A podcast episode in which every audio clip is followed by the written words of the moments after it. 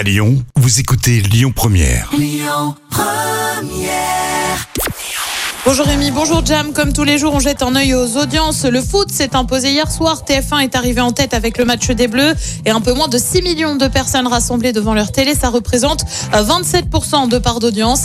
Derrière, on retrouve France 3 avec la série Face à Face. M6 complète le podium avec le film Elle m'a sauvé. L'actu du jour, c'est la Starac qui est de retour. L'info est tombée hier, 20 ans après le lancement de la première saison. L'émission revient donc d'ici la fin de l'année en prime et avec une quotidienne. Bref, comme avant. Euh, Côté présentation, là aussi, c'est comme avant puisqu'on aura Nico Saliagas. C'est ni plus ni moins que l'émission hein, qui a permis à l'animateur de percer en France. Mais il y aura quand même une petite nouveauté. Il devrait être accompagné d'une co-animatrice. On ne sait pas encore qui ce sera. On le rappelle, la Star Academy, c'est l'émission qui a révélé Jennifer Nolwenn Leroy ou encore Grégory Le Marchal. Et puis vous le savez, on est en pleine période électorale avec un premier tour de la présidentielle qui a lieu euh, dans une dizaine de jours. Et bien un débat de l'entre-deux tours va être organisé. C'est prévu pour le 20 avril prochain. Il sera diffusé sur TF1 et France 2 et les deux candidats arrivés en tête au premier tour s'affronter.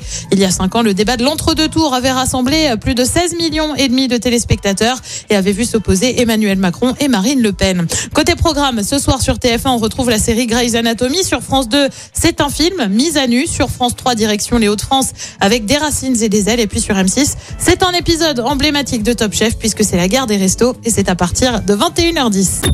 Écoutez votre radio Lyon Première en direct sur l'application Lyon Première, lyonpremière.fr et bien sûr à Lyon sur 90.2 FM et en DAB+. Lyon Première